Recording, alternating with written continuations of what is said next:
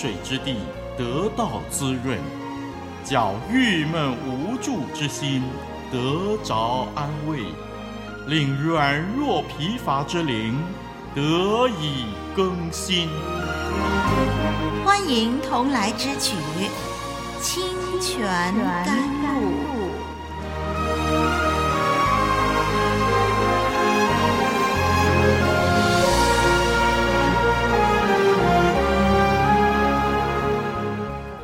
上的朋友，主内的弟兄姐妹，又是到了收听《清泉甘露》的时间。我是您的好朋友林丽文。《清泉甘露》这个节目，每一集的制作播出都受到极大的拦阻，这也就是所谓的属灵攻击。您也许会察觉到，要按时收听这个节目，似乎有些困难。我们实在求主彰显他的大能，护庇我们，使播讲的、收听的都能突破重重障碍，以致神的话语可以建立、造就每一个人。今天在节目中，我们要继续创世纪的研究。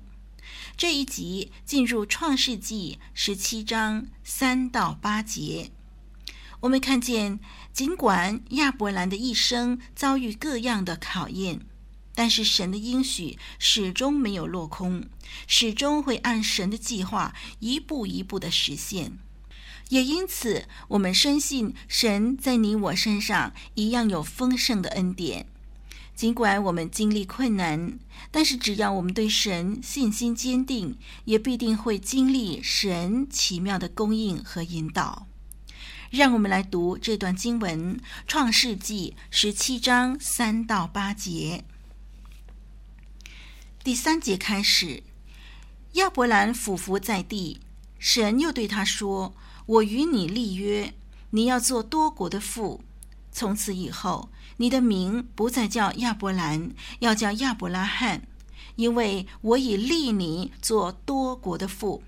我必使你的后裔极其繁多，国度从你而立，君王从你而出。”我要与你并你世世代代的后裔坚立我的约，做永远的约，是要做你和你后裔的神。我要将你现在寄居的地，就是迦南全地，赐给你和你的后裔，永远为业。我也必做他们的神。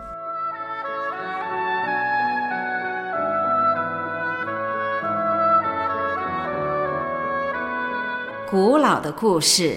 真实的历史，一部述说世界起源的书，《创世纪》，追源溯本，借古喻今。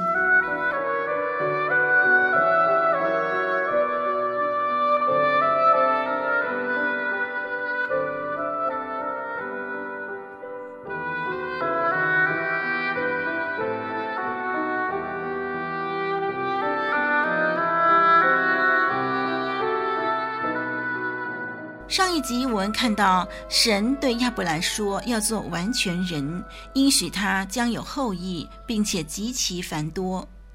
这一集我们看见神重申立约的应许，并且赐给亚伯兰个人的记号，他的名字不再叫亚伯兰，而称为亚伯拉罕。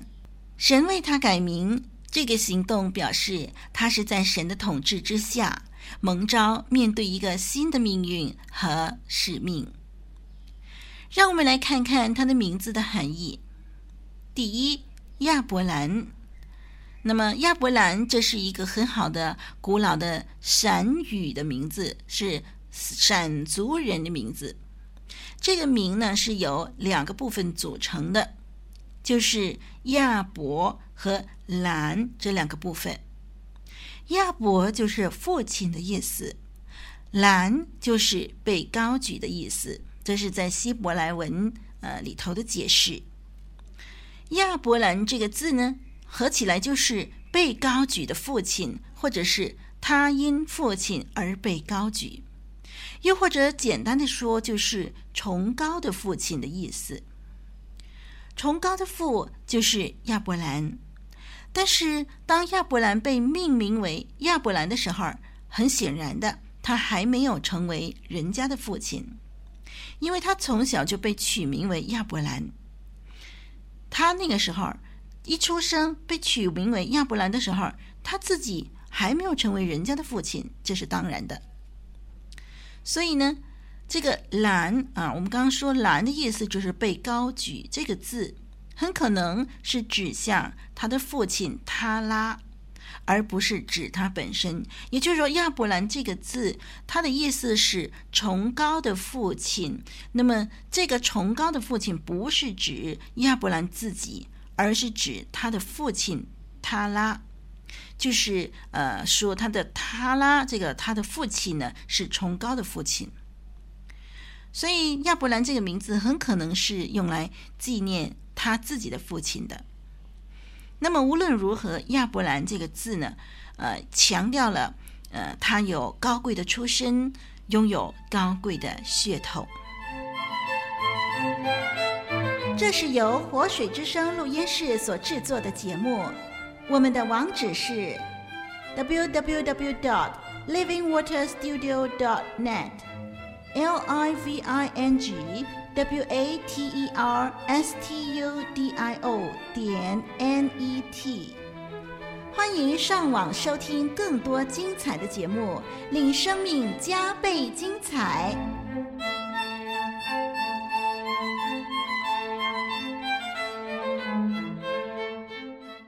接下来，让我们来看神为亚伯兰改名为亚伯拉罕。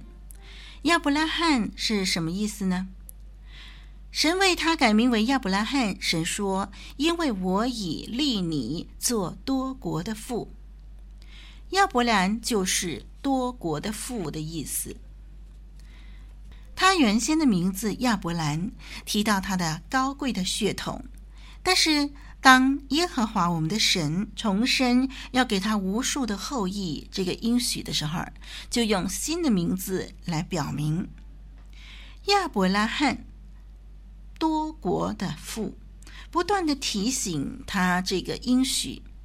每当他向别人自我介绍说：“哎，我的名字叫亚伯拉罕，我的名字叫多国的父。”哎，或者说他的周围的人呼唤他：“亚伯拉罕，亚伯拉罕，哎喂，多国的父，多国的父啊！”哎，每当这个时刻，就一再的强调了神的应许。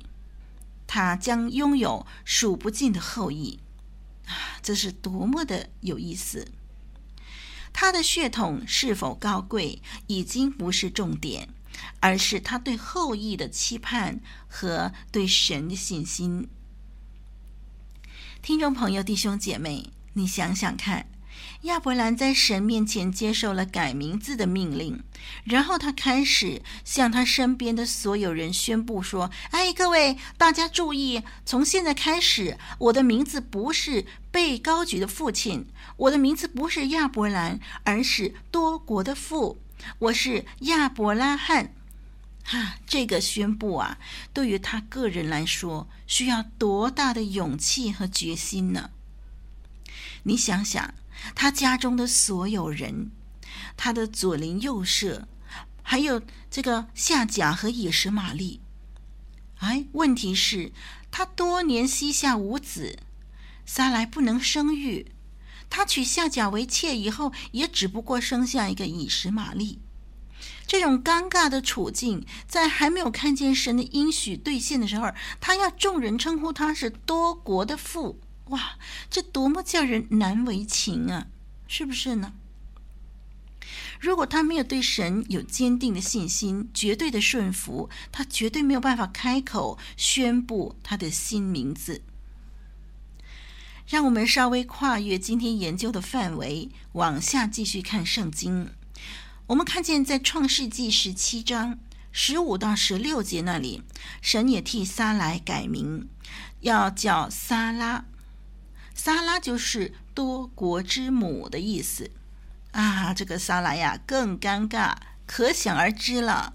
你想，那些不认识神的人，那些对神的应许不了解的人，那些对神的信心不够坚定的人，嗨，他们看见这对多年无法生育的夫妻，忽然间宣布自己是多国之父、多国之母，岂不是笑掉人家的大牙吗？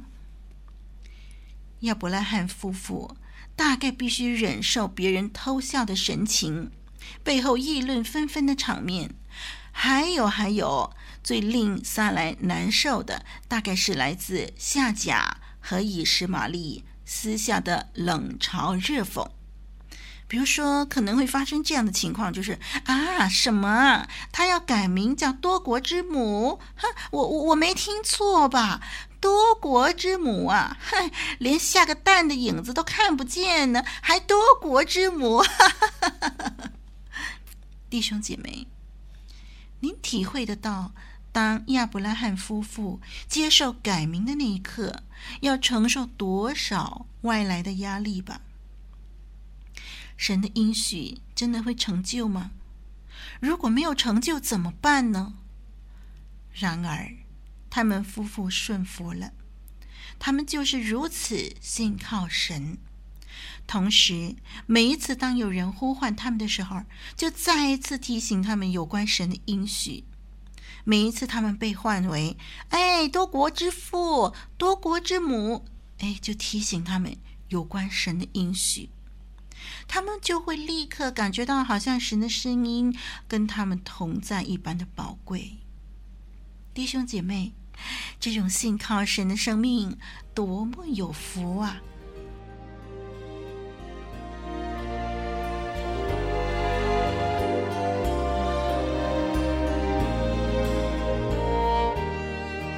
亚伯拉罕生平，信心之父讲宗。无所保留，全然献上，艰辛倚靠，一生顺服。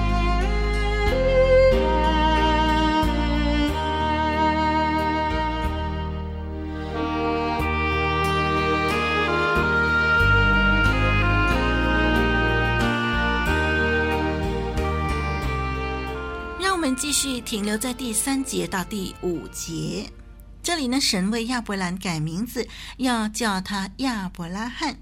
神说：“因为我也立你做多国的父，多国的父在新译本翻译作万国的父，英文 NIV 圣经翻译为 Many Nations。神应许亚伯拉罕成为万国的父。”啊，如果我们查考《创世纪》二十五章，我们看第一到第四节，还有《创世纪》二十五章十二到十八节，以及三十六章这些经文呢，嗯，例文再重复一遍，就是《创世纪》二十五章一到四节，《创世纪》二十五章十二到十八节，还有第三十六章。这些的经文呢、我们就可以看到说，哎，神的应许果然兑现喽。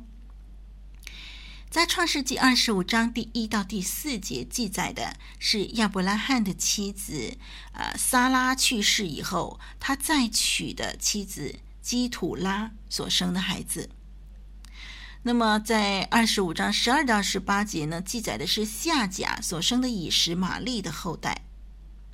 在三十六章呢，记载的是亚伯拉罕的孙子以扫的后裔，再加上亚伯拉罕和撒拉所生的儿子以撒所传下来的后裔等等，亚伯拉罕堪称为多国的父。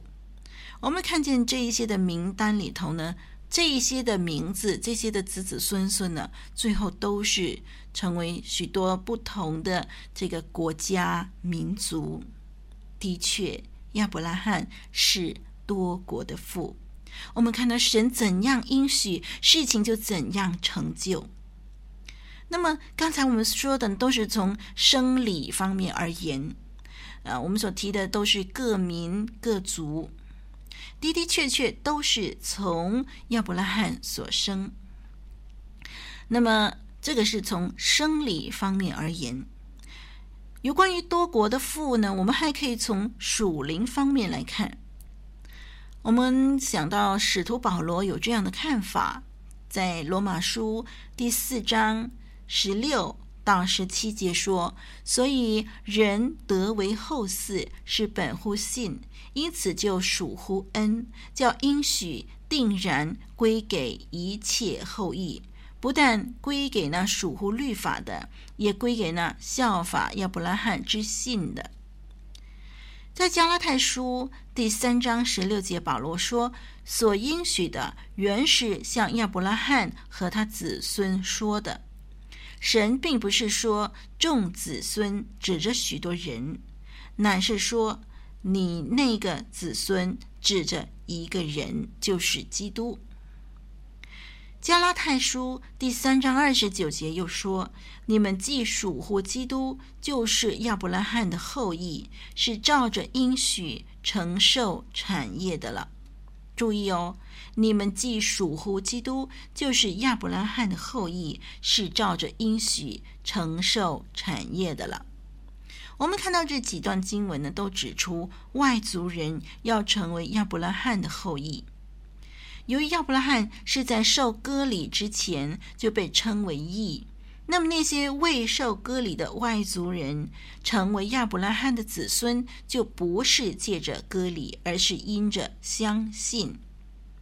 亚伯拉罕因信称义，凡是一切因信称义的人，从属灵的角度而言，都是亚伯拉罕的子孙。如此一来，亚伯拉罕是所有信的人的父，包括了所有相信耶稣重生得救的人。因此，万国的父是真真实实、名不虚传的，是神亲自成就的。你想，所有相信耶稣重生得救的人来自万国万邦。那么这些重生得救的人都是被称为亚伯拉罕的子孙，这就是从属灵的角度来看多国的父这件事情。我们看到，不管是从肉身的角度，从属灵的角度，神他应许的都成就了，真的是非常非常的奇妙。一对多年无法生育的夫妻，竟然成为多国之父、多国之母。除了神，谁能够成就这一切呢？好，接下来让我们看第六节。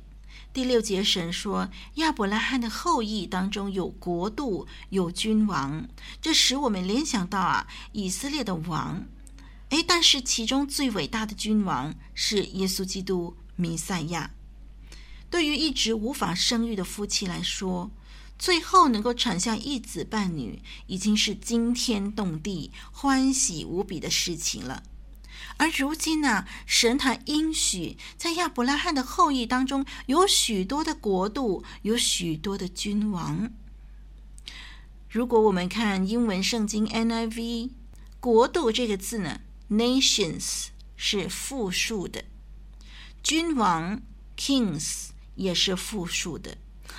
这当然了，因为亚伯拉罕不是一国之父，而是多国之父啊！多么伟大的应许，多么奇妙的福气！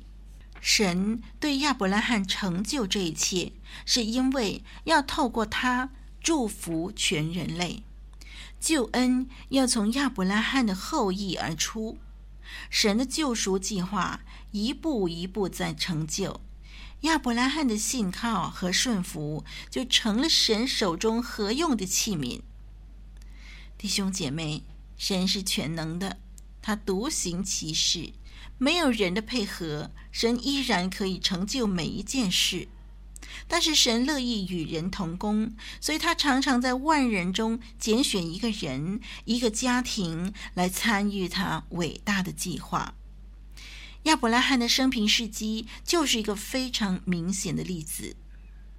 弟兄姐妹，如果神拣选你参与他的工作，你会积极回应吗？好，时间的关系呢，我们今天就暂时研究到这儿。我们下一集节目继续研究创世纪。我是林丽文，神祝福你，再会。